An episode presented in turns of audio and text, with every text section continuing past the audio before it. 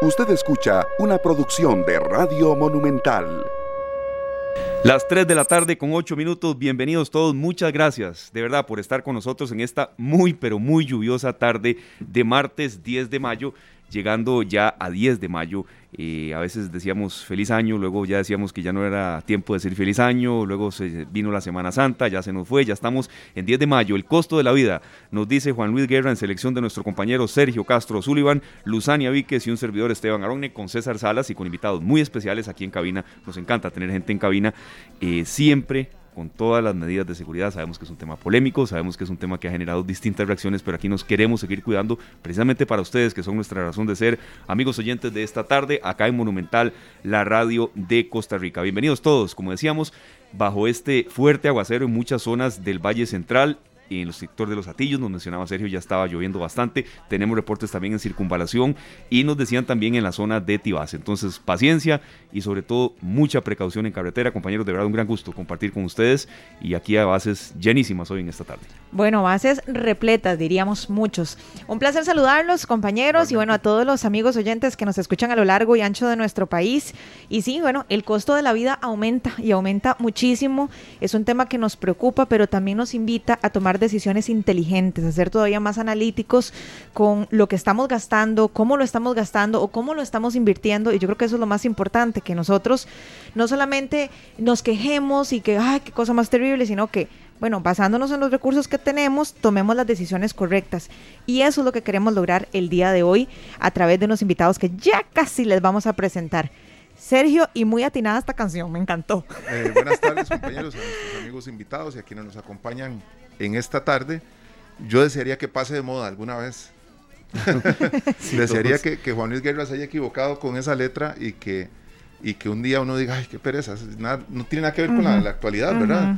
Pero bueno, pareciera que eso no va, no va a pasar nunca en la vida porque el costo tiende a aumentar siempre. Lo que cuesta es regularlo, ¿verdad? Y que, y que los denarios a uno le alcancen.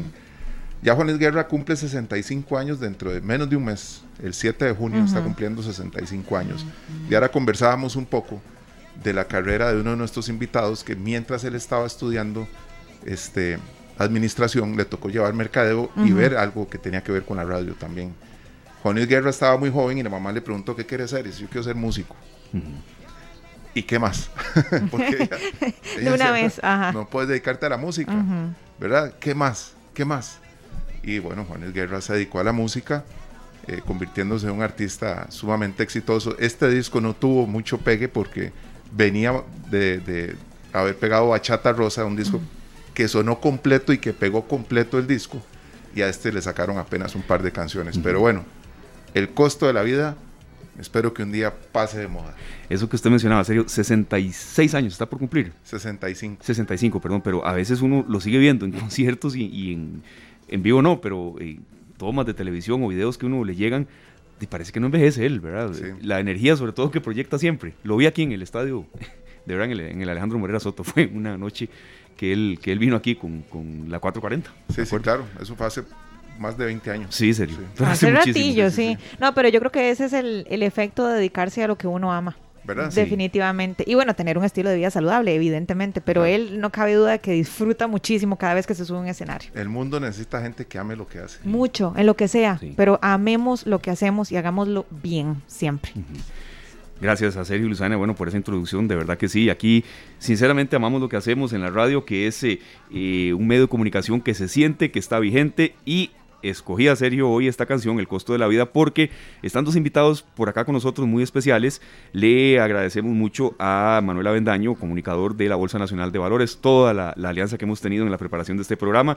Está don César Restrepo, quien es director general de la Bolsa Nacional de Valores, y don Ricardo Hernández, director legal de la Bolsa Nacional de Valores, uno enfocado en finanzas, otro pues evidentemente también en la parte legal, eh, porque estamos en tiempos a ver, tal vez no digamos, eh, Sergio y Luzania, de crisis. Sí, evidentemente son de crisis, pero veamos oportunidades, veamos espacios de mejora, eh, veamos también mm, creo que también, sobre todo asesoría de expertos y sobre todo consejos de gente que sabe porque evidentemente el tema económico a uno le preocupa. Eh, hay condiciones complicadas, el cambio de gobierno genera incertidumbre, el precio del dólar está por las nubes y es una risa como esa, siempre digo, un poco nerviosa cuando uno ve eh, en la mañana o incluso cambios que hay ya por horas de la tarde. Pero bueno, es lógico que la gente eh, hasta no sepa qué hacer con sus inversiones, con lo poco que puede invertir o cómo gastar menos o cómo priorizar ahorros y compañeros.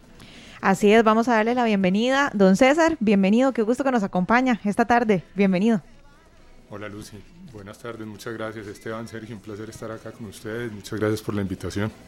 Y bueno, don Ricardo Hernández también que nos acompaña, bienvenido don Ricardo. Gracias Lucy, muchas gracias por la invitación, más bien ya no la oportunidad de conversar.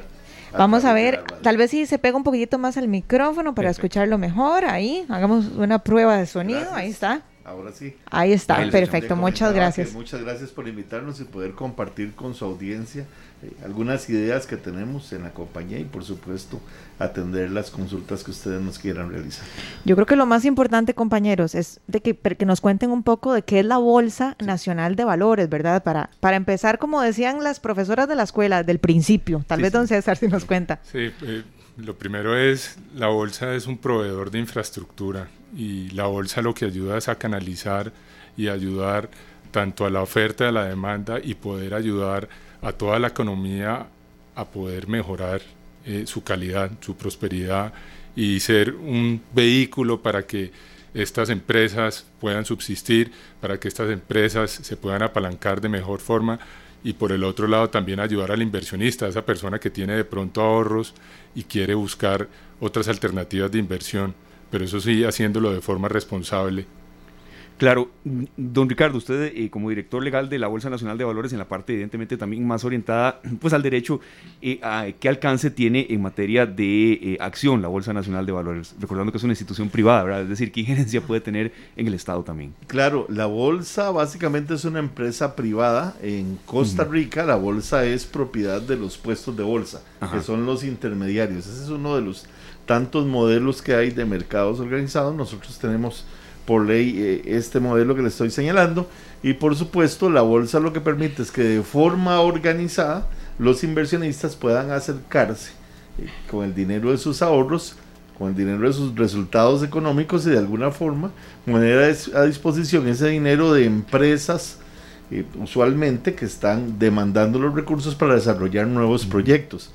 Adicionalmente, en Costa Rica la bolsa tiene un papel importante en relación con las finanzas públicas, puesto que facilita las subastas eh, de eh, papel de gobierno y de alguna forma canaliza que ese ahorro, esa inversión pueda ser utilizado por el Estado también eh, en las necesidades que tiene.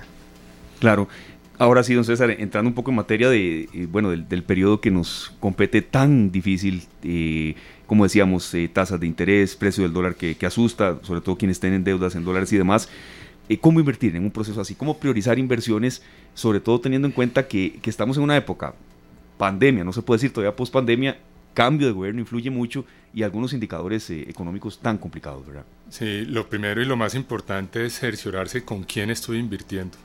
Y por eso es tan importante la Bolsa de Valores de Costa Rica, que es primero un ente privado, es un ente regulado, es un ente que tiene sus puestos de bolsa afiliados, que tienen todo el respaldo y que tienen las certificaciones necesarias y que tienen los agentes de bolsa, que son alrededor de 200 que están certificados, que son personas que han estudiado, se han preparado y que pueden dar una asesoría correcta y profesional.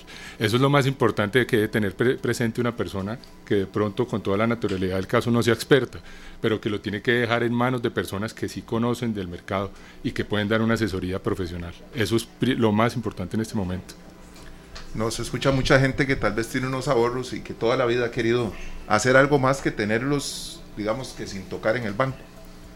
¿Cómo podemos asesorar a, la gente para que dé ese paso y de un día para otro empiece a ahorrar de una manera distinta ya con, con algún plan prolongado y demás? El primer mensaje más importante que debemos tener los ahorradores o las personas es que no debemos creer que lo más fácil es lo mejor.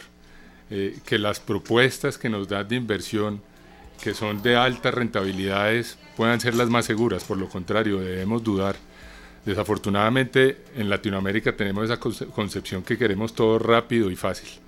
eh, pero tenemos que tener mucho cuidado con eso, porque hay muchas empresas que pueden estar ofreciendo servicios que no están regulados, que no son profesionales y que de pronto pueden estar ofreciendo productos de inversión que no tienen la, la solvencia detrás y ahí es donde pueden haber ciertos problemas en personas que no tienen este conocimiento y entregan de buena fe sus ahorros a personas que primero tampoco tienen el conocimiento y a través de empresas que no están, como lo había, dicho anteriormente, reguladas, eh, inviertan estos recursos de manera poco profesional.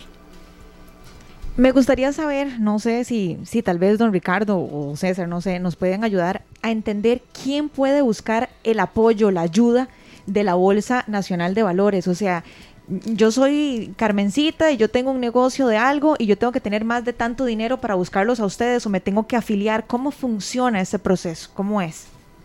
Sí, tal vez si me lo permite. Claro. Lucy, es importante conocer eh, porque a veces hay una gran confusión, que se cree que para entrar en productos bursátiles se requiere una gran cantidad de dinero. En realidad eso no es así. Nosotros tenemos productos como los fondos de inversión, son administrados por sociedades administradoras de fondos de inversión, también reguladas, también supervisadas. Y los fondos de inversión permiten entradas con pequeñas cantidades de dinero. Hay fondos de inversión que te permiten entrar, qué sé yo, con 50 dólares, eh, cada posición con 10 mil colones inclusive Creo que hay fondos que te permiten ingresos de hasta 25, 20 dólares. Pero sí es muy importante el perfil que tiene el inversionista. El perfil, lo que llamamos eh, el perfil es básicamente eh, qué espera el inversionista eh, como resultado de su inversión, cuánto tiempo está dispuesto a realizar la inversión y muy importante qué nivel de riesgo tolera. Eso es fundamental. Eh, en fondos de inversión, en productos de mercado financiero hay una gran gama de productos. Hay productos que generan rentabilidades muy interesantes, pero por sus características tienen eh, mayores riesgos y entonces el inversionista debe estar dispuesto a eventualmente eh, no tener los resultados que él esperaba, así como eventualmente se pueden producir resultados maravillosos y obtener unas rentabilidades por encima del, del promedio y además tenemos eh, productos bastante seguros de, deuda, todo lo que es la deuda que emite el sector público. En Costa Rica tiene un historial de pago sólido y entonces muchas personas pues han apostado por hacer inversiones en, en los bonos del sector público. Pero para nosotros es fundamental que vayan a un mercado que está regulado y supervisado. Y a veces no es bueno escuchar cantos de sirena, sobre todo con lo que cuesta hacer el dinero. ¿Y cómo nos cercioramos de eso, don Ricardo? Eso creo que es muy eh, importante también. La Superintendencia General de Valores en su página web, pues tiene todo un registro de los productos autorizados, de las entidades autorizadas para operar en los mercados de valores. Basta entrar a, la, a la, página o inclusive nos puede consultar a nosotros la forma de, de, acceder a la, a la, información. Pero está disponible para el público esa información. Claro, don César, antes de, consultas también de mis compañeros y, y algunas que tenemos preparadas, aquí nos, nos hace eh, un poco hincapié Rafael Enríquez, uno de nuestros seguidores en Facebook Live, que por, tal vez porque yo dije incertidumbre eh, del gobierno, ¿no? Me explico un poco más. Y, gracias a Rafael y a la gente que nos está escribiendo, Maritza Vargas, Rafael Enríquez, Gustavo Martín Fernández. ¿Por qué genera incertidumbre cuando hay un cambio de gobierno? Y ampliamos un poco la pregunta. Esto pasa en todos países, en todo país hay cambio o de gobierno o de acuerdo con el sistema presidencial que haya. Y don César también parte de lo que, de por qué ustedes aquí se sienten en casa es el café, así que ahora en la, en la pausa comercial, si hay refill, ningún problema, César. Adelante, es el café de, Chelita, nuestra, Muchas gracias algo así como nuestra mamá aquí en la, en la, empresa. Muchas gracias por el café, amo el café como buen colombiano. Eh, como lo decías, definitivamente eh, los, los momentos de cambios políticos generan incertidumbre, eso es a nivel mundial y más en el mercado de capitales, que es un mercado que vive al día a día y al segundo que van saliendo las noticias. Es un mercado muy dinámico. Entonces, al ser muy dinámico, siempre está la expectativa de cuál va a ser el nuevo, el nuevo gobierno entrante. Sin que sea malo o bueno, simplemente genera incertidumbre. Esa incertidumbre se, se calma una vez se toma posesión el nuevo gobierno, lo cual pasó acá. Es totalmente normal que días anteriores, previos, eh, la incertidumbre siempre queda generada en los inversionistas, tanto también de los emisores, y queda simplemente a la espera de que se dé un paso eh, normal y tranquilo como fueron las elecciones en este país. Don César, perdón, eh, eh, perdón, serio, íbamos aquí ya a aterrizar, pero sí se me ocurre una consulta, ¿puede tener influencia en que el tipo de cambio se resista a bajar un poco, eh, un periodo así como este que estamos viviendo. Sí, claro, normalmente cuando, cuando pasan este, este tipo de cambios, los inversionistas, especialmente los inversionistas institucionales, los grandes inversionistas con, grandes cuantías, pues siempre tienden a, a tener eh, refugio de este tipo de activos, tanto en moneda como, como en el otro tipo de inversiones, y lo llevan a, a países o monedas eh, de bastante peso, como puede ser en el caso del dólar. Perfecto. Don César, y si la gente desea invertir ya, dice, bueno, ir a invertir, ¿qué se le recomienda en cuanto a la moneda? Porque siempre hay una incertidumbre, si invierto en colones, si invierto en dólares, ¿cuál va a ser la rentabilidad a corto, mediano y largo plazo? Yo, el, el primer consejo que siempre he dado desde que he estado en esta labor es que cada persona con sus ahorros debe tener diversificados los ahorros, nunca los debe tener puestos, los, como decimos en Colombia, los huevos en la misma canasta.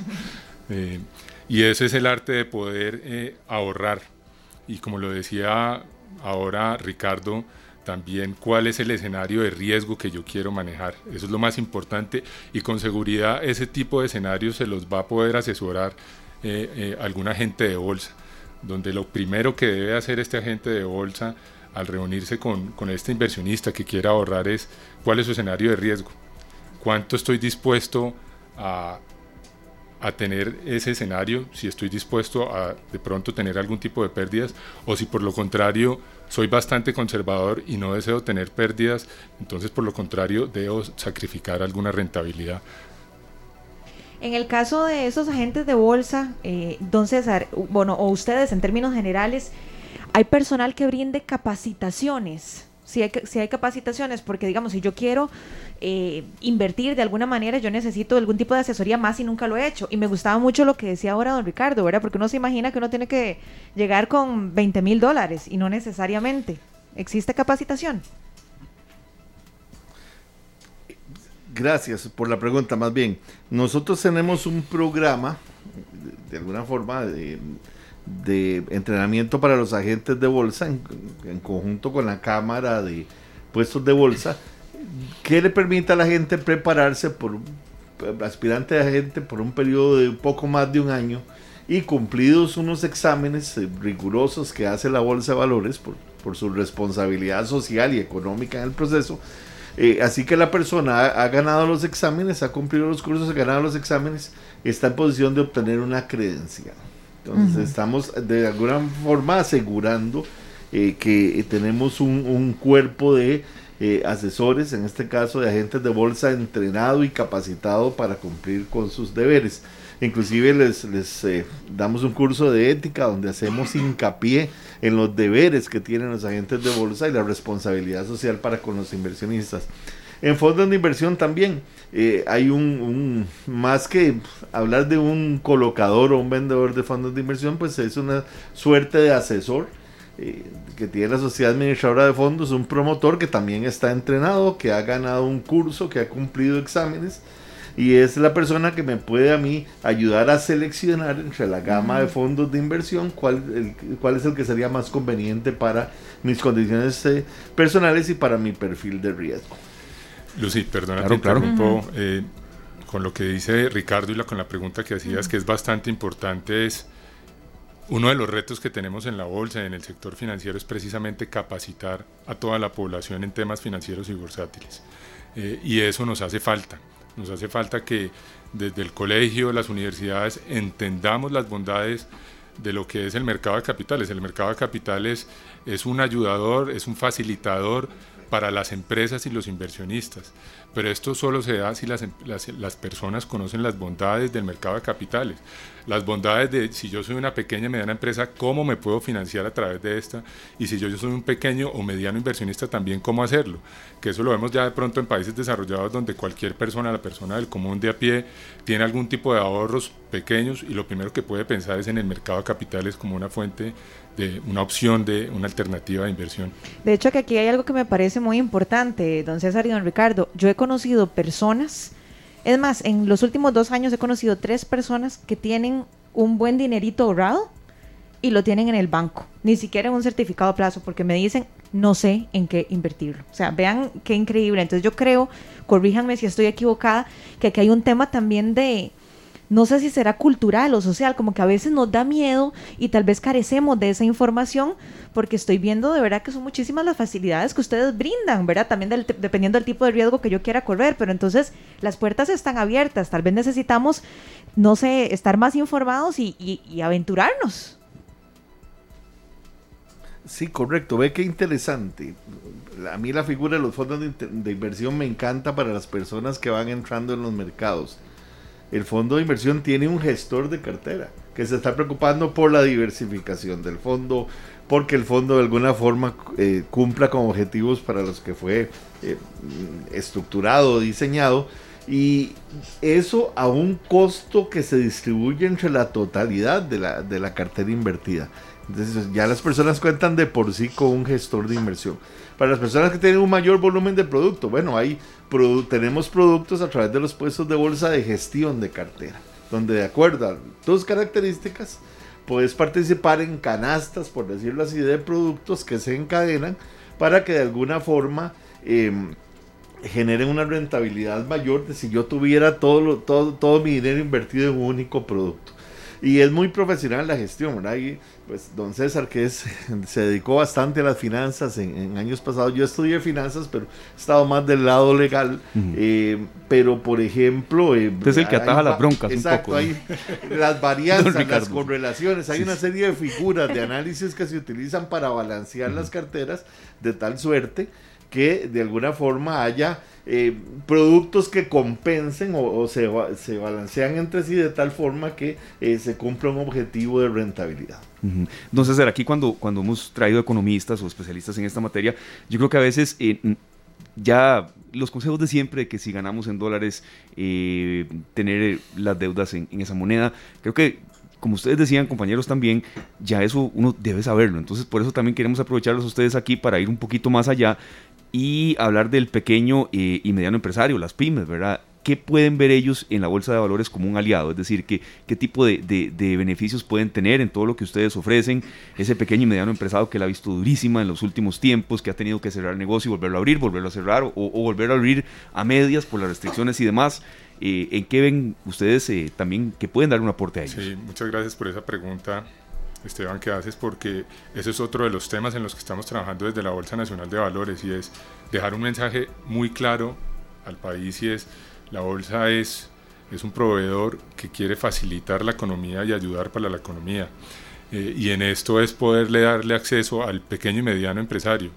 Para esto estamos trabajando en unos productos con los que puedan tener algún tipo de apoyo en financiamiento ágil y rápido eh, y en donde los costos eh, puedan ser eh, viables para este tipo de proyectos. Entonces, un mensaje es que la bolsa es incluyente, incluyente para los emisores pequeños y medianos, como también para los inversionistas necesitamos eh, que vengan a la bolsa de valores a través de los puestos de bolsa, eh, estas personas del común que empiecen a tener esta cultura financiera de que no, como lo decías tú Lucy, no tengan la plata eh, de pronto bajo un colchón, si, es por así decirlo en, términos, y busquen diferentes alternativas de inversión de acuerdo a los perfiles de riesgo que ellos deseen tomar.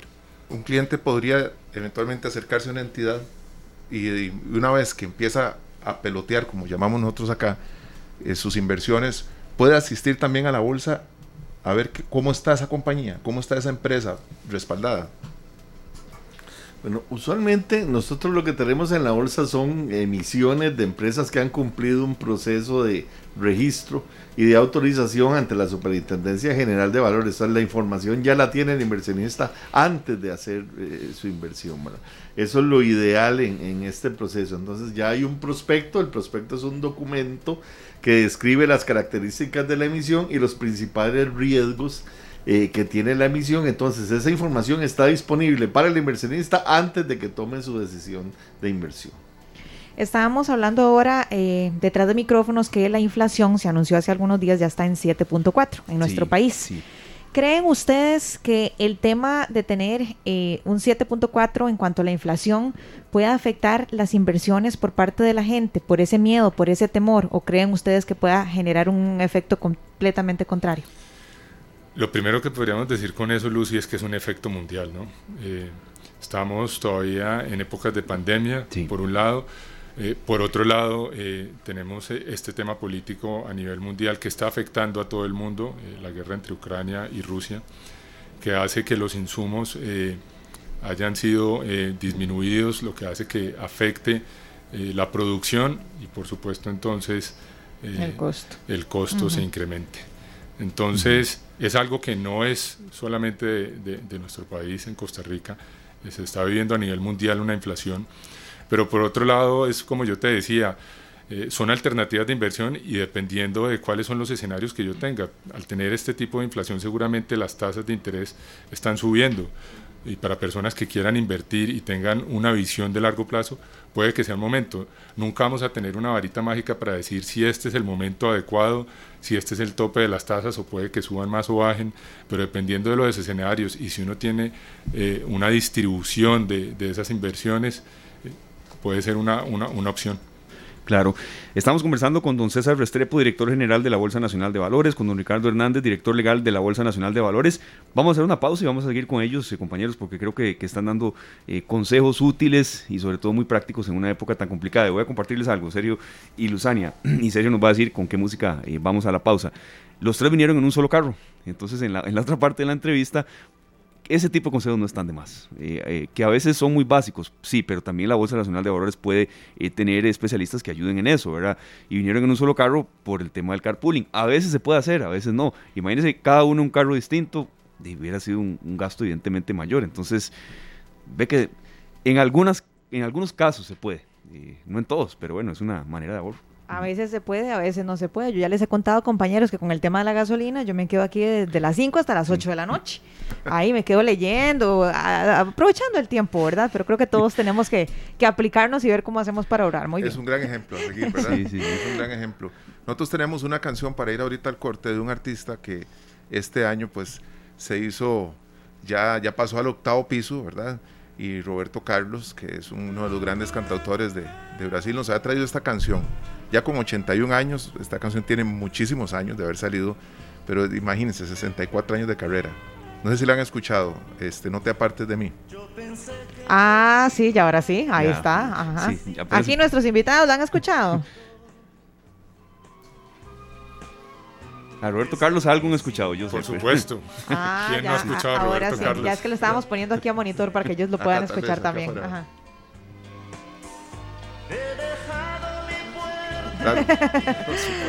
Bueno, en el 2005 aparece un cantante en uno de estos concursos maravillosos de donde muchas veces salen artistas que, la rompen, ¿verdad? Hablamos de Carlos Rivera, por ejemplo, que, nace de un, digamos, su, carrera artística nace en un concurso de estos De un espectáculo. Ahora vamos a escuchar la versión de Yair del año 2005, No te apartes de mí, que es un tema que lo hizo a él famoso. Y son estas canciones que cuando llegan la gente no sabe que existía una, una versión previa. La versión entonces original es la de Roberto, Carlos. Muy bien. Vamos con Jair, ya regresamos. Continuamos acá en esta tarde, 3 con 41 minutos. Y bueno, le cedo la palabra a Luzania Víquez, mi compañera, Sergio Castro, también con todos ustedes y los invitados de la Bolsa Nacional de Valores. La estamos pasando muy bien aquí, pero aprendiendo y tratando de, ver oportunidades en tiempos de crisis. Y hablamos, Luzania, en el, en el corte comercial de aplicaciones móviles que tienen en la Bolsa Nacional de Valores que incluso nos, nos eh, a ver, nos fomentan conocer más y perderle el miedo a temas como acciones, como materias bursátiles y sobre todo en gente joven, que, yo, que estamos mencionando que es muy importante. Es que eso es fundamental porque lo hablábamos ahora detrás de micrófonos de que necesitamos estar informados, necesitamos aprender. Y ellos nos comentaban acerca de un proyecto que es como un campeonato bursátil. Entonces no sé si don César o si don Ricardo, el que guste, que nos cuente un poquitito en qué consiste esta competencia versátil y cómo se educa a la población para que aprenda más de estos temas financieros y sobre todo tomemos decisiones inteligentes. Sí, claro, el campeonato bursátil es una app que desarrolló eh, Bolsa Nacional de Valores. Tiene la intención de que las personas puedan registrarse, pueden crear una cartera ficticia utilizando eh, pues, acciones y productos de la vida real integran su cartera y van viendo, van observando el desempeño y tomando decisiones de acuerdo al desempeño de los productos, si compran, si venden, si se deshacen una posición, si entran en una eh, posición nueva. Y durante un periodo determinado pues eh, se hace una evaluación del desempeño de los participantes y inclusive hay premiaciones en, determinados momentos. ¿Y cualquier persona puede hacerlo, don Ricardo? En general sí, usualmente se promueve entre colegios y universidades, pero en realidad... Ah, o sea, nosotros perfectamente entonces. es una app abierta, se puede registrarse. Además hay, un tema importante, tenemos una de nuestra, nuestra eh, web, eh, hay una sección de... Eh, si llamarlo autoaprendizaje sería básicamente, ¿verdad? Tenemos unos contenidos entonces usted puede entrar y ahí se le explica qué es una acción, qué es un bono, qué es un título de deuda, qué es un fondo de inversión de manera muy, muy interactiva. Entonces se da información de forma básica, pero de alguna forma con, con, con contenido relacionado con las labores que nosotros como compañía desarrollamos. Voy a detenerme un segundo ahí, don Ricardo, es que en serio yo estoy tomando nota. Con respecto a esta guía, ¿verdad? Que es un título de valor y todo eso, eso lo encontramos en dónde? En la página. página web. En la página, perfecto. Y lo de la aplicación, ¿cómo descargamos la aplicación? ¿Cómo aparece? Es una pregunta Aquí ya nos están soplando porque yo la quiero buscar. Que soplenme porque yo la tengo instalada, pero no. campeonato bursátil. En, Así tal cual, campeonato bursátil. en en, una, página. En una página de, del teléfono. El, sí, ya sea Play Store o la App Store. Exactamente, la que usted utilice, de acuerdo a su teléfono, Campeonato Bursátil. Y también tenemos una página informativa, una app que se llama Bolsa CR. Perfecto. Que ahí aparecen las negociaciones diarias, el desempeño de lo que es propiamente la negociación de la Bolsa de Valores de Costa Rica. Sí, información serio al día, es decir, actualizada en, en, el, movimiento del día. Así es. Incluso ya en nuestra transmisión en Canal 2 Costa Rica ya, ya copiamos el link de la página de la Bolsa Nacional de Valores para que quien desee ingresar a partir de esta publicación, pues empiece ya a ver a dónde va a poner. No, no, yo aquí ya tengo todo apuntado. va a poner los huevos? los dos mil colones, a ver, 500 aquí, 500 aquí, 500 Pero todos suman en estos tiempos. Don César Restrepo, director general de la Bolsa Nacional de Valores, en, temas de, de, género, en temas verdes que estábamos mencionando, que ustedes, bueno, dirán el ejemplo hoy, se vinieron los tres en un solo carro y, y se economizaron algo. Eh, ¿Qué opciones ofrece la bolsa también en materia verde, en materia de ahorro y en materia también de, de, de tecnología de, de proteger el medio ambiente? Sí, Ahí hablaríamos de forma general en sostenibilidad, bonos sostenibles. Eh, y esos bonos sostenibles eh, traen un tema de fondo y es, pudimos ver a través de la pandemia lo que está pasando en el mundo y, lo que debemos hacer de aquí en adelante para tratar de, de, cambiar esto, este rumbo que estamos llevando. Y en esto hemos venido promoviendo y apoyando las empresas que tienen misiones temáticas. Eh, estas pueden ser bonos sostenibles, pueden ser bonos de género, eh, y diferentes bonos en los que deban buscar esa misión eh, y a través de esa misión se busca este tipo de, de, fondeo a, través de, de la Bolsa Nacional de Valores. Creo que hay opciones muchísimas que hemos dado en este programa, dimos una ventana y aquí seguiremos en estos espacios. Yo creo que de verdad como comunicadores es, es nuestra misión tocar estos temas y, y, que la gente le pierda el miedo a, saber qué es la Bolsa Nacional de Valores, que, que, qué se puede ahí conocer, qué puede ofrecerle a uno. Y mencionábamos que, bueno, eh, parte incluso de, prioridades en, nuevos gobiernos en materia de educación es diversificar lo que se enseña. Y algo que hablábamos ahora también detrás de micrófonos, y yo no quiero que nos despidamos sin, sin reiterarlo nuevamente, es la importancia de tomar las decisiones correctas, de informarnos en dónde estamos invirtiendo. Eh, conversábamos ahora, y yo sé que nuestros amigos oyentes se van a, a, sentir identificados porque saben de alguien, porque lo han escuchado, o de repente de alguno hasta le ha pasado, que ahora hay muchas personas que se meten en estas pirámides, ¿verdad? No, no, tienen diferentes nombres, pero es como que si yo meto a, Sergio, yo meto a Esteban, yo me gano 100 dólares por cada uno, pero entonces yo ingreso y yo invierto 400 dólares y en un mes me dicen que voy a ganar otros 400 y entonces de uno se le ilumina la mirada como un niño cuando le dicen eso, pero de repente esa empresa, entre comillas, desaparece, entonces no hay un respaldo.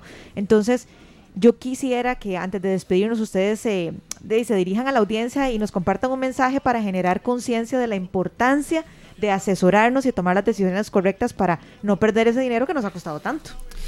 Pues muchas gracias por esa, esa conclusión, Lucy. Lo dices con mucha propiedad Así que gracias porque ese es un mensaje que nosotros queremos dar y es, eh, queremos que las personas tengan la claridad, pero también la tranquilidad que las inversiones se deben hacer de forma consciente y también debemos ser conscientes eh, y, con lo que decías Lucy, tenemos que generar alertas cuando vemos algún tipo de oferta de productos que, que nos están ofreciendo de pronto rentabilidades, retornos demasiado altos, porque eso no es normal. Eh, no es normal para un empresario tener un retorno eh, por fuera de lo normal, lo mismo en cualquier tipo de inversiones. Entonces, al estar abiertos nosotros a este tipo de, de ofrecimientos que pueden haber en el mercado, eh, tenemos que censurarnos y para eso está la Bolsa Nacional de Valores, pueden acudir a nosotros a través de los teléfonos de la Bolsa Nacional de Valores, para eso también están los entes reguladores, para que puedan denunciar si es el caso de algún producto que les estén ofreciendo o, o quien sea la persona que lo esté realizando, porque esto puede generar es una tranquilidad al país.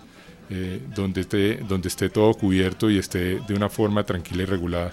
Sí, no nos hacen un aporte por acá en eso que estaba diciendo Luzani del, tema de la, del negocio de la pirámide, que tal vez a una persona le haya ido bien, pero a otras cuantas les fue mal.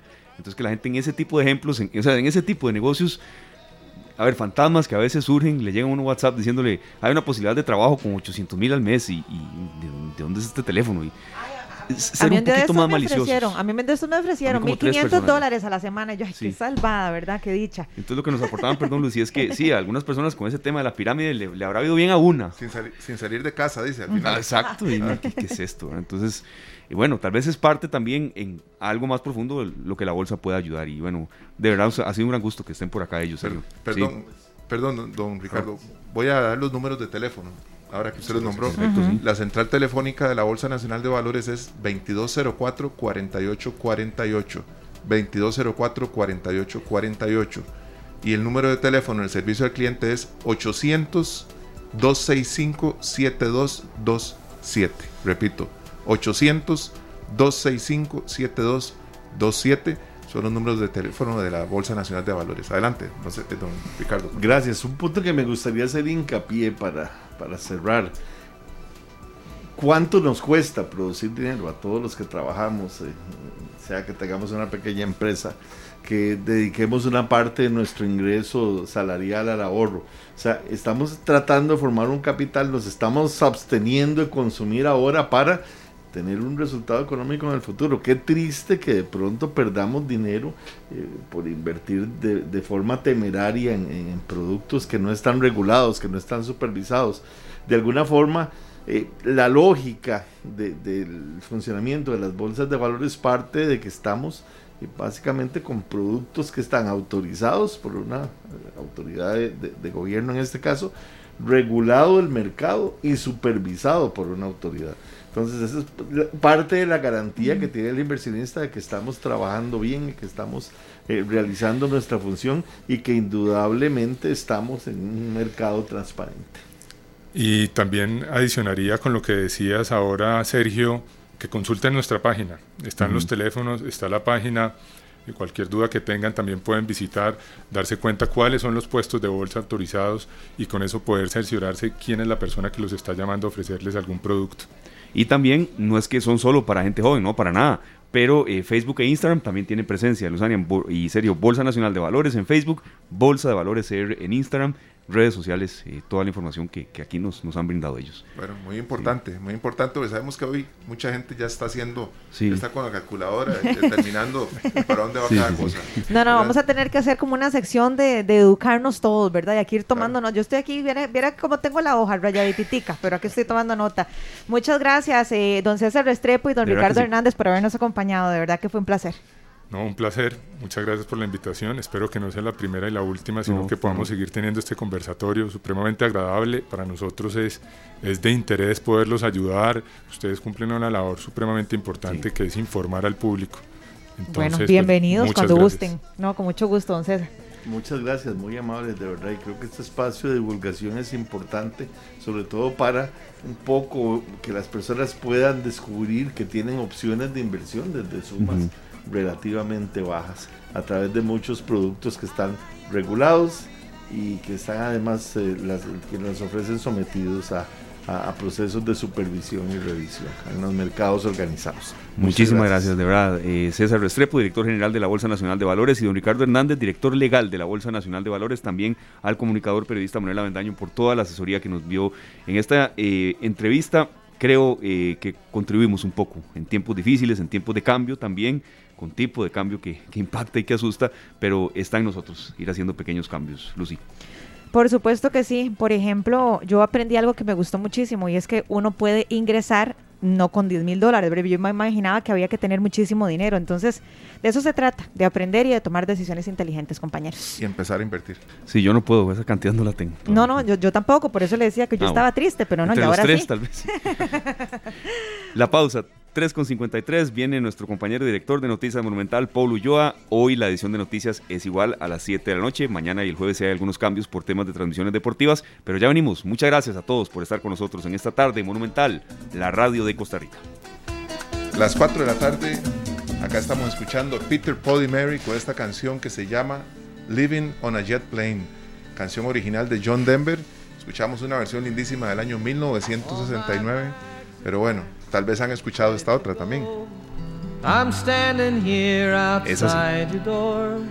I hate to wake you John Denver, correcto, ¿verdad?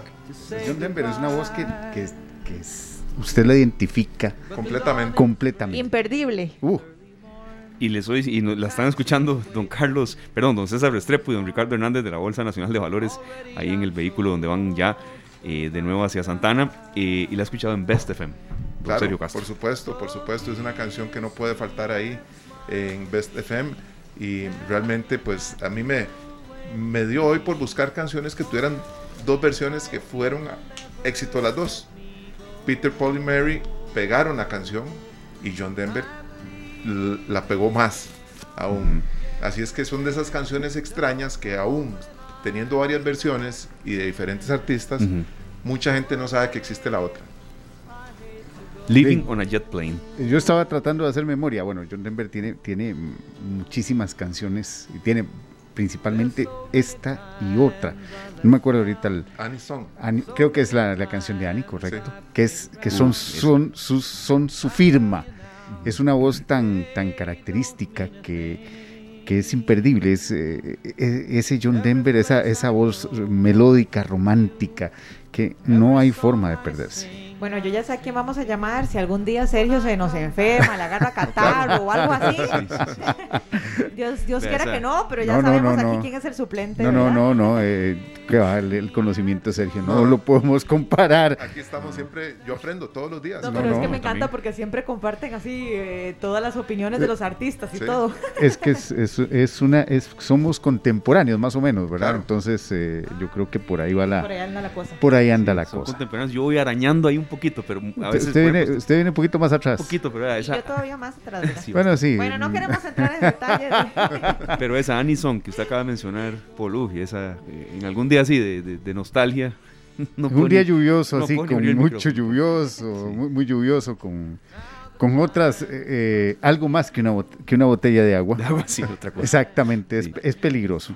Pues muchas gracias de verdad por estar con nosotros, cuatro con dos minutos. Y don Sergio, antes del, avance de noticias, nos tiene más, porque aquí aprendemos mucho y sobre todo también es música con sentido. Claro, y John Denver es un artista que, que tuvo mucho éxito y yo lo escucho a él cuando ando nostálgico y eso es para terminar de, de, hacer, la verdad, porque no, no, es que me va a levantar el ánimo, ¿verdad? E, e, es, muy nostálgica su música, me parece, su voz también, su forma de interpretar. Em, él era, tenía dos pasiones, que era volar y cantar. Y casualmente, pues una de sus dos pasiones lo llevó a la muerte, que fue pues, eh, volar su propia aeronave. Y a los 53 años, 15 minutos después de haber despegado, sufrió un accidente y falleció John Denver.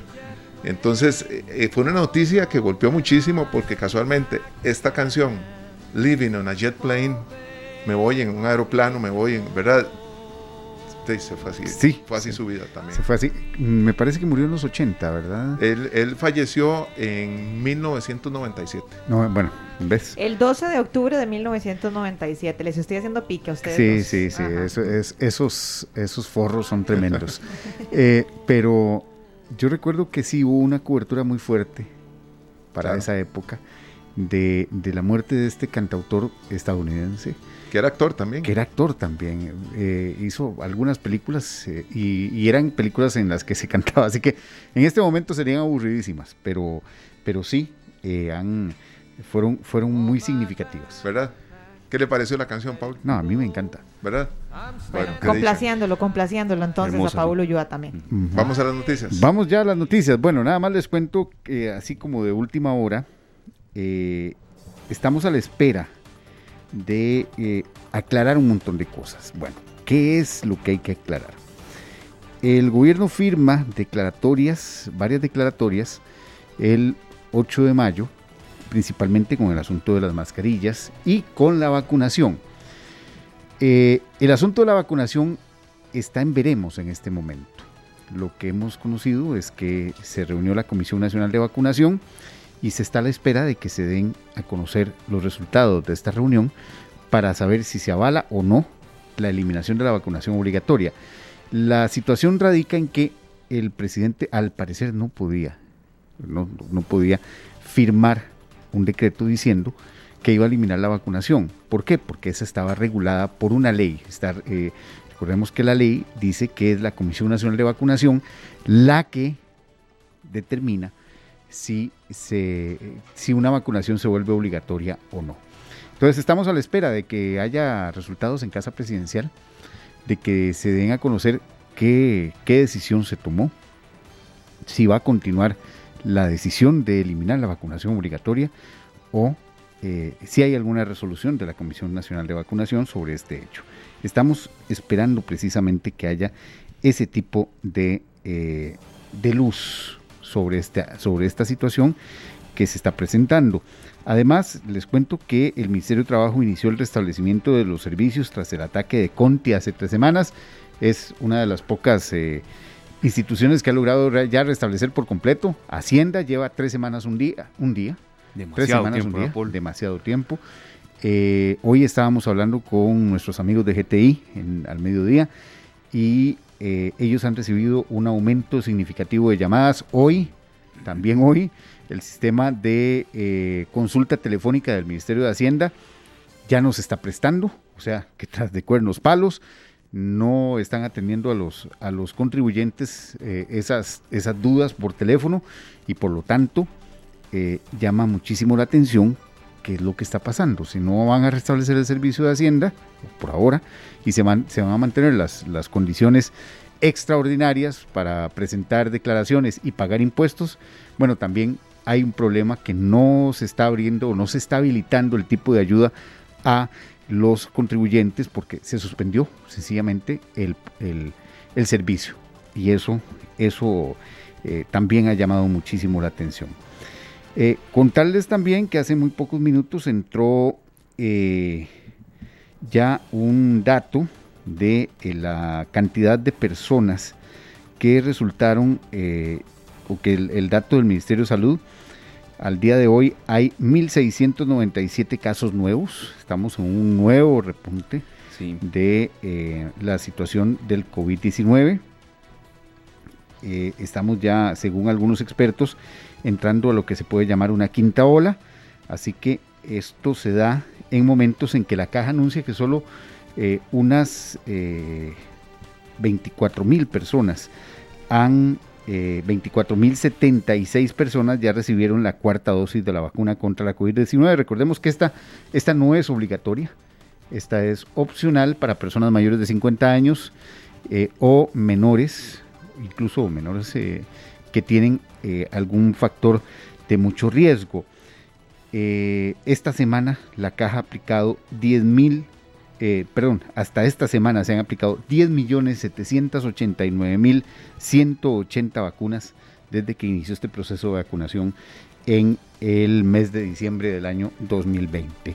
Así que eh, 24.000 ya recibieron la, cuarta dosis y se estamos entrando en un repunte importante de los casos de COVID-19. Pese a eso, la eh, hospitalización no se considera todavía muy alta. Eh, sí hay, eh, se está vigilando en este momento cuáles son los niveles de hospitalización. Ocupación. Porque dicha Ajá. eso de la hospitalización, pero que esos niveles de hospitalización entonces, que no están tan altos, no relajen a la gente y, y, a ver, cuando Mm. hemos tocado estos temas, viera todo lo que a veces nos dicen. No, no, yo van sé. a seguir, no sean Yo sé, yo sé que lo van a hacer, pero les voy a ser sinceros. Hay Estoy que hablando ser, con alguien que no tiene experiencia. Mira, hay ¿verdad? que ser responsables Sí, al decir las cosas. Hay que hacerlo, Sí. hay que decirlas. Bueno, es que usted acaba de dar los datos, más de 1400. 1697. Perdón. 1697. Sí. 1697 al día, el día de hoy. Bueno, eh, eso eh, llama mucho la atención. Recordemos que también ahí la, la vacunación ayuda, de cierta manera, eh, a que la hospitalización no sea tanta, pero sí es una evidencia de que estamos relajando las medidas. Y eso sí, sí hay que llamarlo la atención. La pandemia no se ha terminado en ninguna parte del mundo. En ninguna parte del mundo. Las vacunas, bueno, o, la, o si queremos caer bien con estos grupos, bueno, eh, ese, ese medicamento que ayuda de cierta manera a no caer en el hospital. No necesariamente eh, inmuniza, pero sí ayuda a, caer, a, no, a, no, a que no haya una gravedad en, este, en esta situación. Otras cosas, otros temas que yo no sé si ustedes lo han sentido, pero hoy se sintió más. A ver, ¿qué será? A ver, eh, hoy se reportó un aumento del 7% en el precio de la leche y sus derivados. Ay, no me diga, todavía Así no he ido a comprarlo. Así lo confirmó a Noticias Monumental hoy la Cooperativa de Productores de Leche de Dos Pinos, que este ajuste se debe al precio de los combustibles, a los insumos, a, lo- a los problemas de la guerra en Ucrania y a la crisis de los contenedores. Hoy amaneció la leche más cara y por supuesto todos los productos lácteos, mantequilla, margarina, eh, mantequilla, eh, ¿De qué eso?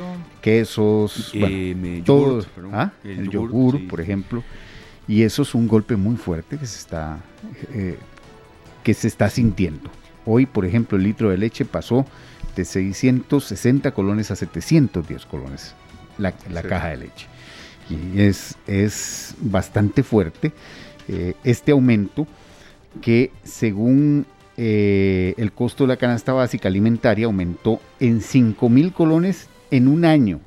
Eso fue lo que dice eh, el Instituto Nacional de Estadísticas y Censos. Antes comprar la canasta básica así como, como tal costaba 42.303 colones en el 2021 y hoy, hoy cuesta 47.331 colones.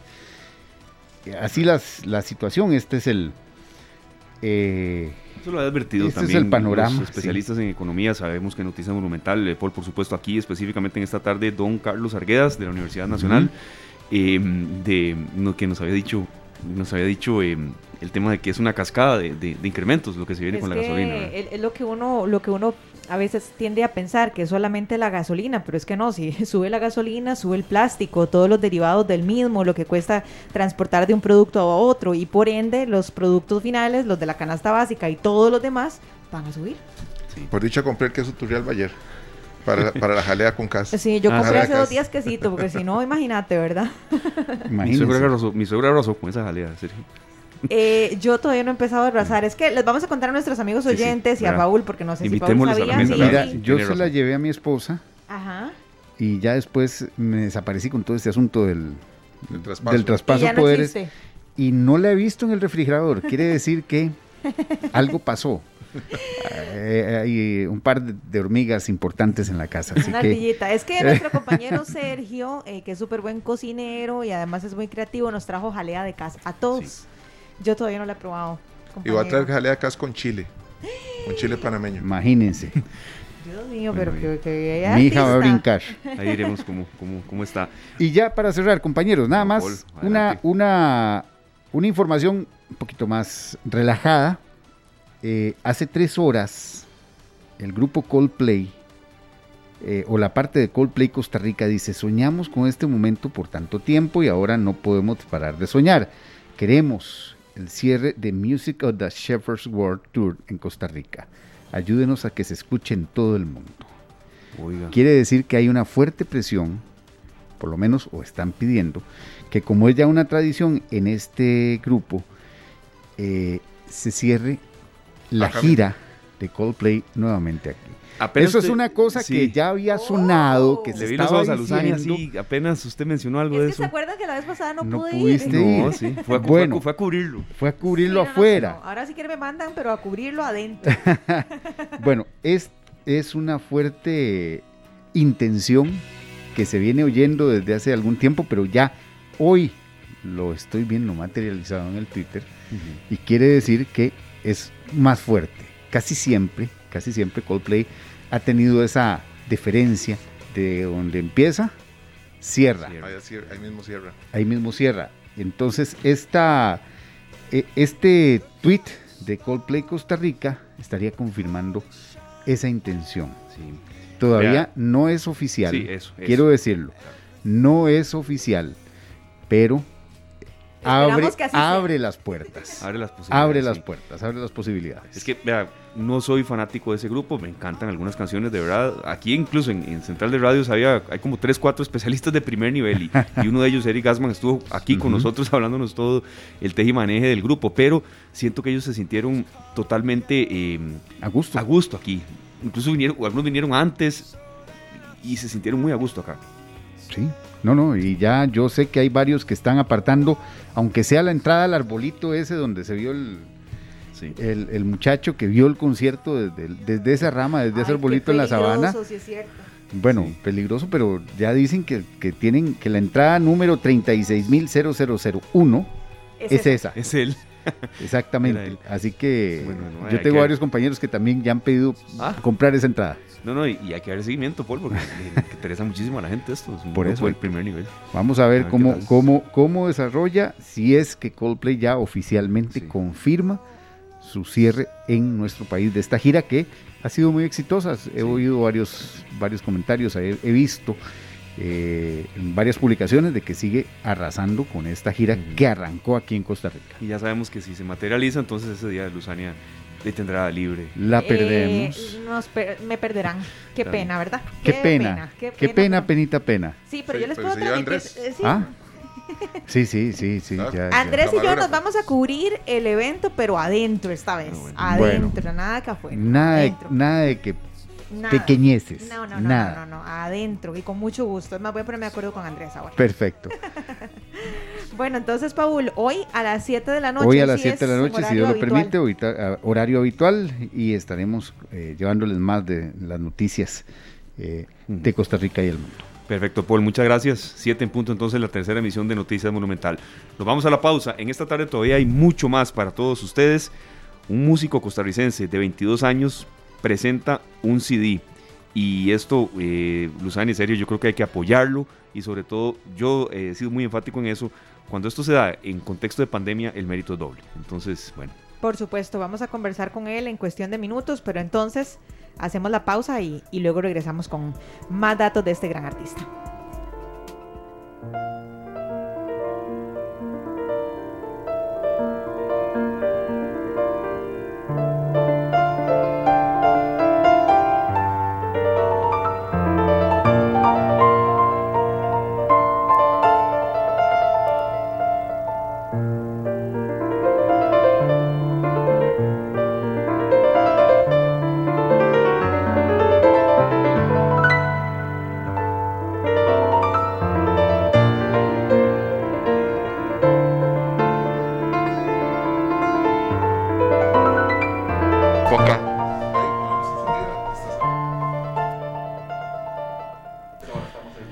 Las 4 con 21 minutos. Muchas gracias a todos, de verdad, por estar con nosotros y por continuar en esta tarde en Monumental, la radio de Costa Rica. Y esto que ustedes escuchaban es piano, es eh, obra de Pablo Esquivel Noel, un joven músico de 22 años que está con nosotros aquí en la cabina, un programa hoy en el que hemos tenido de todo. Y el fomento a la- al artista nacional, al músico nacional, eh, Luzania y Sergio, aquí siempre lo damos, pero reiteramos una cosa. Sí, hay que apoyar lo nacional, por supuesto, pero también porque es de calidad, no solamente por un apoyo per se porque es nacional, no, sino porque es de calidad.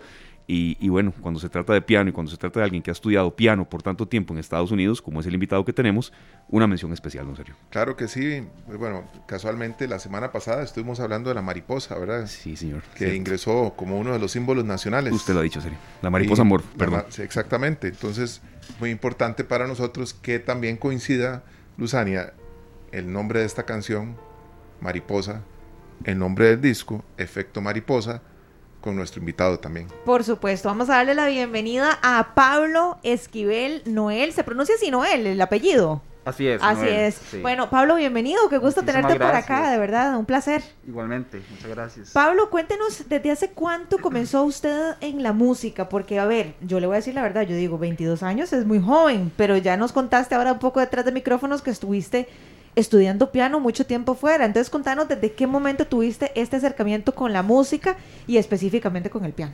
Claro, eh, la primera tecla de piano que toqué fue a los siete años y fue porque mi abuelo de Francia, porque también soy mitad francés, este, Ah. le dio un piano a mi madre Ajá. y a los siete años llegué a la casa, vi este instrumento por primera vez. Y yo dije, wow, qué loco de que puedo tocar teclas y con eso puedo producir sonido. Entonces desde los siete años empecé a hacer clases eh, privadas con mi hermano mayor.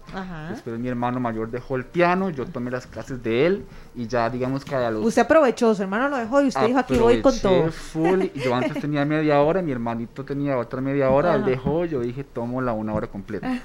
Pero estaba con mi profesor que venía a la casa y yo le decía a él, quiero tocar Beethoven, quiero tocar Mozart, porque habíamos empezado con piezas, digamos, eh, infantiles, ¿verdad? Y para ese entonces él dijo, bueno, ya hasta aquí llegamos, pero lo puedo recomendar a un estudiante que forma parte del Instituto Superior de Artes en Costa Rica, que está formado por los rusos.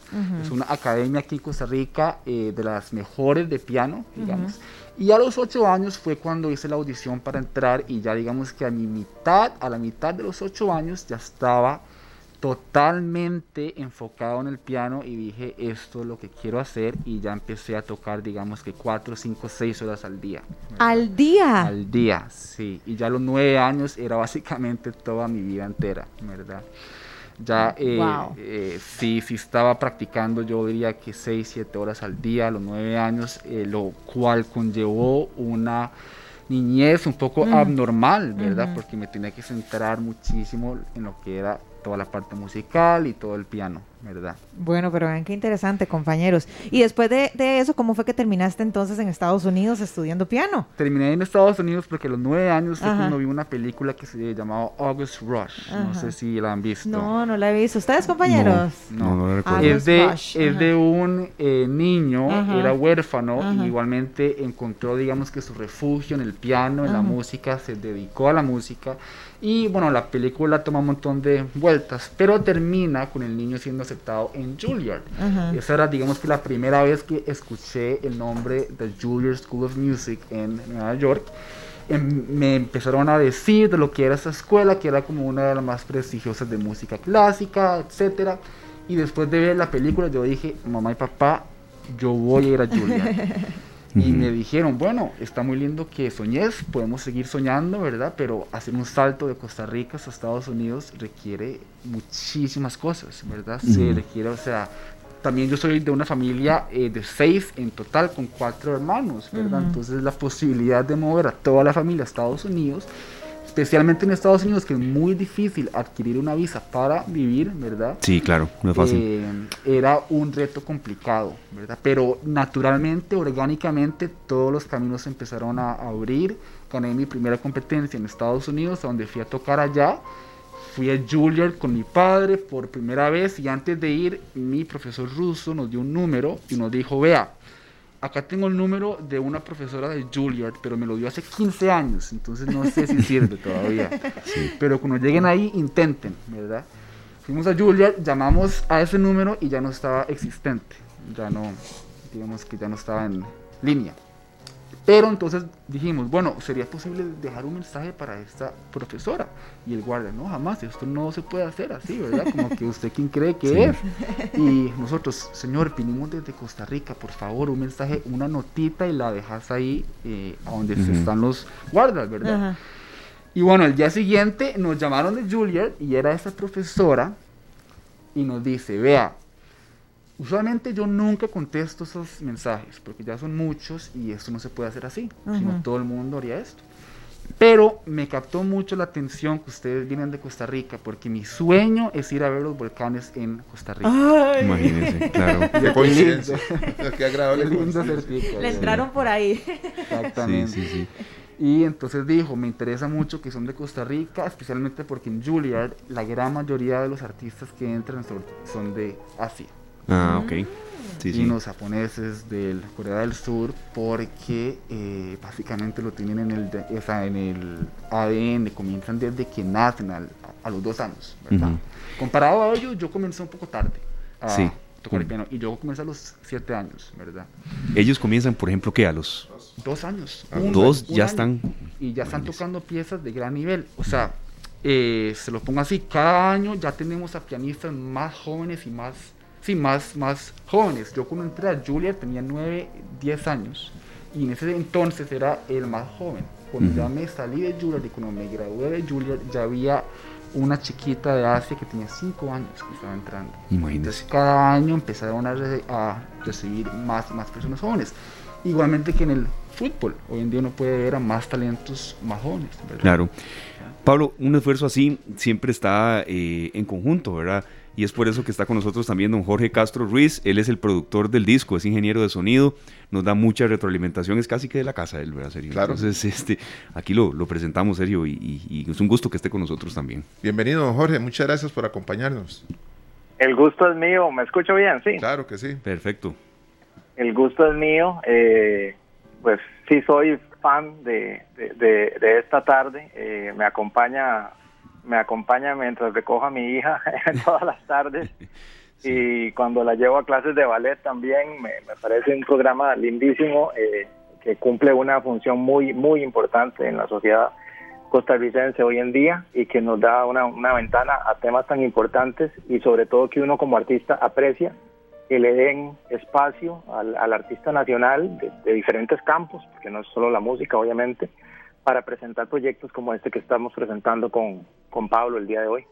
Claro, muy importante, muy importante para nosotros también porque este, la música costarricense eh, tiene muchos matices, ¿verdad? Hay, hay para todos los gustos, Sí. realmente. Y escuchar esto de fondo, sabiendo que el artista que grabó este disco está acá al lado de nosotros. Claro, sí. De aquí cabe un teclado, ¿verdad?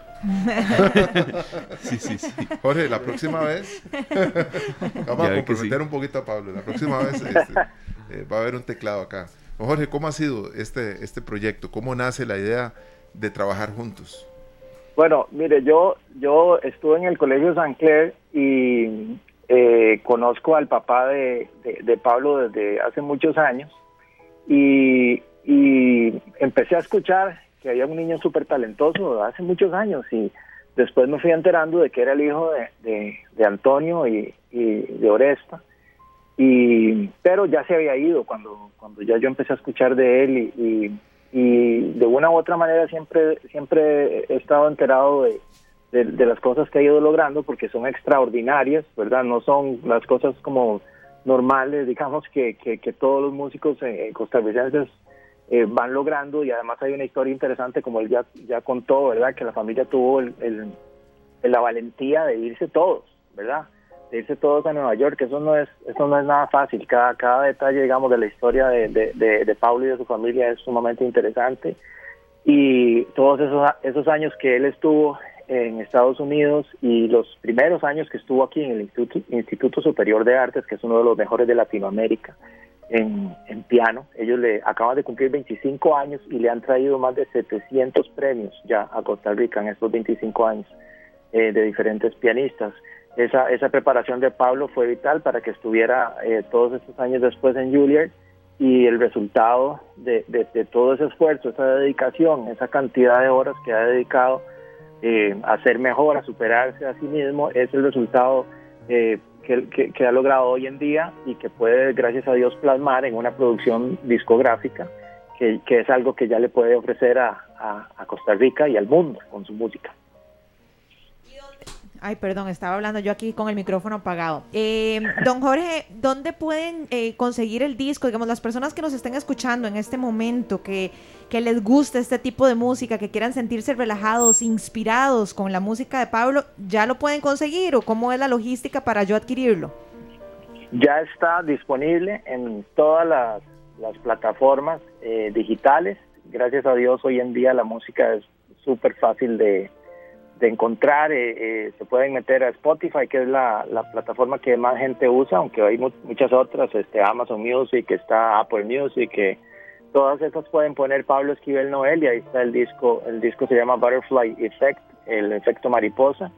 Y, les recomiendo que no solo escuchen las obras que grabó de grandes compositores, sino sus composiciones que son sumamente interesantes.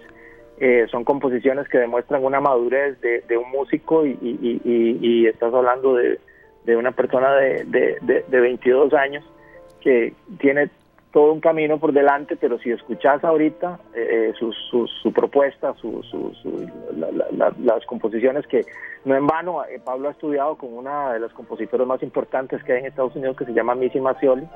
Eh, Pablo ha llevado cursos de composición con, con, ella, entonces les recomiendo que, que, le dediquen el tiempo a escuchar y, y es, es, bueno que el costarricense, los niños, y los adolescentes es, es, bueno que uno escuche todo tipo de música, pero realmente la música que, que, aporta tanto como la música clásica, clásica contemporánea, es, es, un, es como hacerle un reset al cerebro, honestamente. Y Pablo puede hablar mucho más de eso porque él además está estudiando eh, psicología y está muy enfocado en lograr que la gente se beneficie de, de la música.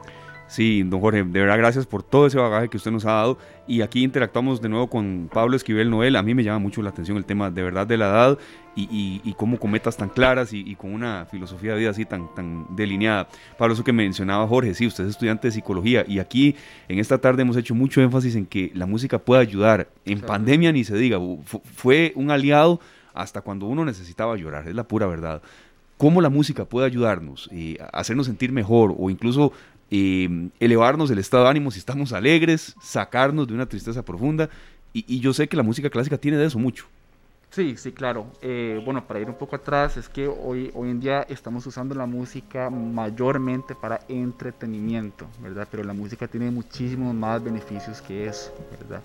Nos puede ayudar a interpretar emociones que guardamos adentro, ¿verdad? Por ejemplo, yo tengo, yo hago unos eventos. Eh, que uso la música como una herramienta introspectiva. ¿Qué es lo que significa eso? Por ejemplo, pongo todo al público a que respire en sincronía con el tempo de la música, con el ritmo de la música, ¿verdad? Eh, hablo sobre elementos de la importancia de poder concentrarse en la respiración de uno, de hacer una pausa en el día y poder decir estoy aquí, estoy en el momento presente, no estoy pensando en el pasado ni en el futuro, ¿verdad? Y lo hago a través de la música. Hay otros ejercicios, por ejemplo, que eh, las personas que me acompañan en el evento escriben sobre una emoción. Una emoción puede ser fuerte, de estrés, de ansiedad o también de felicidad. Y depende de la emoción, apoyo esa emoción con un tipo de música. Entonces, si el público está escribiendo sobre una emoción de estrés, toca una música estresante para que la música les pueda ayudar a sacar esa emoción en algo tangible y eso tangible es la escritura, ¿verdad? O también con la felicidad, toca una pieza feliz y les ayuda a, digamos, formularlo más fácilmente. Eh, entonces, desde que me gradué de Julia, que fue en el 2018, sí tuve como un, digamos que un eh, life crisis, pero eh, que yo creo que es muy normal para todos los artistas, ¿verdad? Estamos en un régimen tan estricto que practicar muchísimas horas, ¿verdad? Muy competitivo. Entonces cuando me gradué de Juilliard dije, bueno, ¿ahora qué? ¿verdad? Estoy en el mundo real, ¿ahora qué? ¿verdad? y, en ese momento la música era todo para mí. Eh, conocí a uno de mis grandes mentores hoy en día que me ayuda muchísimo con toda la parte de la psicología y me dijo, ¿quién sos vos? Y yo le dije, bueno, soy alguien de Juilliard. Y él dijo, no, ¿quién sos vos? ¿Quién es Pablo? Y yo, soy soy un pianista, toco música, hago música, y me dijo, no, ¿quién es Pablo como un ser humano aparte de la música? Quizá usted nunca se había hecho esa pregunta. nunca me había hecho esa pregunta. Yo dije, wow, no, no sé qué es lo que puedo entregar yo como un ser humano sin estar, digamos que, eh, fusionado con la música. Y ahí fue donde comenzó toda esa trayectoria, gracias a este mentor que me eh, impulsó, digamos, a ir un poco más allá de la, de la música y me hizo entender que, por ejemplo, las personas cuando llegamos al, a las últimas edades, a los 90 años, no hay alguien que va a decir, pucha, qué dicha que me gané ese Grammy, qué dicha que me firmaron en esta eh, disquera. Obviamente son factores importantes, pero al final del día también como artistas tenemos que saber y aprender a cómo conectarnos con los humanos a través de la parte humana. Qué bonito eso que dice Pablo. Yo creo, hay, hay un conferencista que yo admiro muchísimo que se llama Víctor Coopers y entonces él dice algo alineado a lo que dice Pablo. Él dice, el día de mañana sus hijos por qué lo van a querer, ¿verdad? Si yo le pregunto a, Emilia, ¿por qué usted quiere a Esteban, verdad? Mentira que Emilia me va a responder, sí, porque mi papá gana tanto dinero, tiene cuatro maestrías y además tiene 15 años de trabajar en la empresa. No. O sea, Emilia me va a decir que quiere a Esteban porque Esteban juega con ella porque es un buen papá, porque le dedicó tiempo, etcétera. Es por el impacto que yo estoy dejando en las personas a mi alrededor. Entonces, por eso me parece lindísimo este proyecto de Pablo, porque está aprovechando ese don, ese talento que ya Dios depositó en él, pero está generando también un impacto mayor a la hora de ayudarle a las personas a manejar la ansiedad, el estrés, esa estabilidad mental que hoy en día hemos dejado de lado, pero que es crucial para ser felices. Claro. Entonces nos parece un proyecto lindísimo, Pablo. Muchas felicidades. Muchísimas gracias. Es aleccionador eso que dijo Pablo. Por supuesto. Realmente, porque yo les comentaba ahora, sin saber que íbamos a tocar este tema dentro de esta entrevista. Sí, señor que cuando me sentía triste escuchaba música de John Denver. Pero no, la escuchaba para que me levantara el ánimo. Era para que me timiera a hundir. Para poder llorar. Claro, serio. para poder llorar. ¿Serio? ¿Y qué tiene de malo? No, no, pero, es que, pero, sí, sí, sí, sí. Esto que dice Pablo, pues tiene relación. Claro que sí. ¿Verdad? Eh, mucho tiene que ver y a veces está uno tranquilo, pone un disco porque quiere oír una canción y no se da cuenta que al rato anda eléctrico, porque eh, el disco cuando se da cuenta llama una canción más acelerada y uno va con el ritmo de la música, ¿verdad? Sin percatarse. Y qué bonito poder, poder hacerlo teniendo Claro, Eso, eso claro. Y, y, y, sí creo que esto es la belleza de la música, ¿verdad? Es un lenguaje universal que nos ayuda a conocernos a nosotros mismos, ¿verdad? Al final del día tenemos emociones y hay que dejar que esas emociones vivan, ¿verdad? Eh, al día tenemos mil pensamientos y muchísimos de esos pensamientos son súper repetitivos, ¿verdad? Son pensamientos que verdaderamente están dando vuelta y no podemos darle forma, ¿verdad? Entonces, eh, lo que a mí me gusta hacer otra vez es que pongo a gente que viene a mis eventos o algunas veces lo hago con compañías a donde eh, les digo que escribamos sobre un tema, ¿verdad? Que es muy importante para ustedes, pero sea lo más detallado posible, ¿verdad? Y hacerlo a través del poder de la música, porque la música trae muchísima emoción y lo interesante de la música es que uno lo puede interpretar como uno quiera, ¿verdad? No es una interpretación. Y lo que me parece lindo de este álbum también es que está muy basado en mi experiencia personal, mi trayectoria personal como humano y como músico, pero yo sé que las personas que lo están escuchando lo pueden interpretar de su manera. Vean, eh, para las personas que nos vienen sintonizando, estamos hablando con Pablo Esquivel Noel, eh, este músico de 22 años que, bueno, ya tiene disponible en todas las plataformas su disco Efecto Mariposa o Butterfly Effect entonces, si lo quieren buscar, así lo encuentran en cualquier plataforma digital. De, corregime si estoy equivocada, Pablo, de, este disco o de este nuevo proyecto hay ocho melodías y tres son tuyas, ¿verdad? Correcto. Ahora, tengo una duda, de esas tres que son tuyas, hacia grosso modo, porque sabemos que es muy difícil y si no tendríamos que quedarnos aquí hasta seguro de las 12 de la noche conversando y cenando y todo. ¿Cómo, ¿Cómo hiciste para componerlas? O sea, ¿cómo haces vos para saber no sé, la fuerza, la intensidad, en qué momento le metes, como decimos ahí, candela, en qué momento suavizas. ¿Cómo te inspiras para crear estas melodías? Yo digo que el piano está vivo y que el piano respira. Y el piano es una extensión de mis emociones en el sentido que me ayuda a expresar emociones, ¿verdad? Emociones que tengo adentro. A mí lo que me ayudó muchísimo como pianista fue que eh, un día estaba en Juilliard y iba a un concierto donde había practicado no sé cuántas horas al día, cinco horas al día para llegar a este concierto. Llegaba al concierto, yo no tocaba de primero, creo que tocaba de segundo o, después. La primera persona que tocó era un asiático, si no me equivoco, de China. Era un compañero mío eh, y tocó de una forma que yo dije, pero esto es imposible. Lo, lo, tocó como una máquina, como un robot, perfectamente. Y en ese momento yo me frustré y dije, pero ¿qué es esto? Yo no puedo tocar a ese, a ese nivel fui donde mi profesor y le dije, ya no puedo tocar más piano, es que son demasiado buenos. Y él me dijo, vea, usted tiene que aceptar que usted nunca va a poder llegar al nivel técnico como estas personas, porque ellos nacieron para esto. Pero lo que lo va a hacer usted diferente es las emociones que usted puede transmitir en el escenario y las emociones que usted puede poner en su música para que después el público sienta esas emociones. Entonces con estas composiciones eh, muchas veces son momentos a donde estoy pasando por emociones turbulentas, muy pesadas, o también me siento eh, feliz, ¿verdad? Me siento contento. Intento de eh, hacer un puente entre mis emociones y el piano para expresar estas emociones. Qué lindo, ¿verdad? Sí, sí, sí. Y, que también, eh, a ver, relativo a que no es un robot, no es una máquina que hace música, por supuesto. Ya venimos con una reflexión de cierre, de verdad, Pablo, pero también a Jorge Castro Ruiz, productor del disco, ingeniero de sonido. Muchas gracias, don Jorge, y, creo que lo que queda ahora es felicitar e incentivar a la gente a que, a que adquiera este, este eh, compendio musical, ocho melodías, efecto mariposa. Don Jorge, muchas gracias. Gracias a ustedes, exactamente, invitarlos a todos a disfrutar del talento de Pablo. Eh, las obras que Pablo interpretó en este disco, incluso las que él compone, son de un nivel técnico pianístico muy, muy alto y, eh, y las interpreta con, con, con, una facilidad y con un sentimiento que de verdad, eh, eso, es, eso es lo importante, como lo acaba de decir él. es la emoción que transmite la música y gracias a la música muchos durante esta pandemia realmente que hemos mantenido la cordura dentro de lo posible, ¿verdad? Eh, porque porque la música es, es, en eso en lo que nos en lo que nos ayuda. Y eh, ah, quiero aprovechar para decirle a Luzania que, que, que me alegro que ya esté bien este porque Ahí va.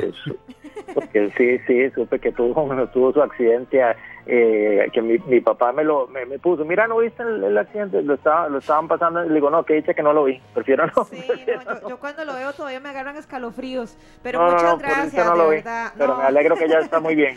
muchas gracias, de verdad, Jorge, muy amable, de verdad. Aquí estoy sentada en mi donita, pero cada día un poco mejor, muy amable, yo de verdad. Yo, yo tuve que comprarme una de esas hace, hace un par de años. Eh, eh, eh, ayudan mucho, ayudan mucho. quisiera, no tener que usarla, pero bueno, ni modo. Poco a poco, poco a poco. y de verdad, nuevamente agradecerles, agradecerles el, espacio y, y yo estoy muy honrado de, trabajar con, con, un artista como Pablo. La verdad es que, que como, no, no es todos los días que uno tiene oportunidad como, como productor, como ingeniero, de, de, hacer equipo, de trabajar con, con una persona tan, tan especial y, y diferente este dentro de lo que uno ve todos los días. Este es un, es un respiro joven, como dice una de las canciones de él, así es que los invito a que disfruten del, de la producción discográfica Butterfly Effect de Pablo Esquivel. Gracias, de verdad, Jorge. En serio, muchas gracias. Qué lindas palabras. Sí, muy lindas, de verdad. Muchas gracias, Jorge. Lo dejan a uno de verdad muy emocionado de que en Costa Rica, a ver, hay mucho talento. Pablo, muchas gracias por haber venido. Y yo quería decir una cosa, a veces hay gente que no cree en la gente joven. Ah, no, que, bueno, ya usted no es millennial, ni mucho menos, pero a veces está ese sentimiento de, algunos mayores, no generalizo, de que no, de que la gente joven eh, no estudia, que todo el día pasa en el teléfono, que todo el día pasa encerrado en el cuarto, que no se puede hablar con ellos, que no leen, que no, no, no. Y a veces se generaliza demasiado. Y usted no ha llegado ni a los 23 años y vea, eh, como decía Sergio, como decía Luzania, como decía eh, don Jorge Castro, de un CD eh, con ocho melodías y de las cuales tres son composición suya. Entonces, adelante, ¿verdad? Y, y, no se sienta mal de un día que se siente mal. Somos humanos. Claro que sí, así es. Y, es importante aceptar esas emociones que vienen y no suprimirlas, ¿verdad? Sí. Y si lo podemos hacer a través de la música es un proceso muy lindo también. Entonces, Qué lindo, qué lindo conversar con usted, Pablo. De verdad, muchísimos éxitos. Muchísimas eh, gracias. Transmite usted una paz increíble y el talento, bueno, ya es inminente en usted. Y le deseamos muchos éxitos, muchos éxitos en la música y en su vida. Ojalá que siga impactando corazones. y, estoy casi seguro, yo digo que estoy seguro, de que algún día uno de estos asiáticos que estaban dando ese concierto lo escucharon a usted y dijeron: Yo no puedo tocar como él. Así es. así es, Así es. Así es. bueno, ya saben, lo pueden encontrar como Pablo Esquivel Noel. Así tal cual pueden encontrarlo. Y el disco se llama Butterfly Effect o Efecto Mariposa. Así es. Lo tendremos otra vez acá en esta tarde. Ya como me decía serio con un piano aquí. vamos a, hacer los ajustes necesarios. No de cola, pero sí Está bien. No, una cosita chiquitica. Hay uno en el tercer piso a veces con los compañeros despelando el ojo. Las 4 con 46 minutos, la pausa y enseguida venimos eh, con ya el bloque de cierre de esta tarde, un programa muy completo y de verdad agradeciéndoles a todos ustedes por el apoyo. Ya venimos. Las 4 de la tarde con 50 minutos. Muchas gracias a todos por estar con nosotros acá en esta tarde y cerramos un programa de verdad que ha tenido de todo hoy. Muchas gracias a todos por su compañía, por haber estado con nosotros. Y bueno, eh, recordemos que nosotros también llegamos a todos ustedes a través del podcast, Sergio, eh, que está siempre unos 5 8 minutos después de que termine el programa ahí con toda la colaboración de nuestro compañero Pablo Díaz y que ahí también nos pueden escuchar y sintonizar. Por supuesto, en Stitcher, también en Google Podcast en Apple podemos descargar todo esto, toda esta información, nuestros programas estarán disponibles siempre.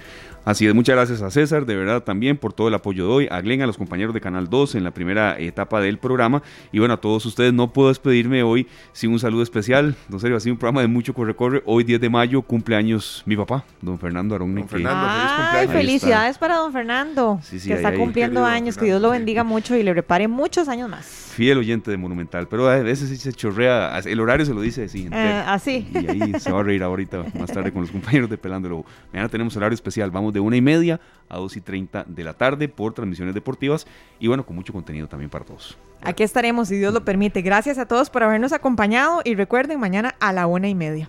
Nos vamos. Nos vamos con este, esta gran organización que se llama Playing for Change y una versión de Guantanamera muy especial para todos, para que esta tarde se ponga alegre también. Todavía mejor. sí. Todavía mejor de lo que ha estado. Muchas gracias, Sergio Luzania, y a todos ustedes. Este programa fue una producción de Radio Monumental.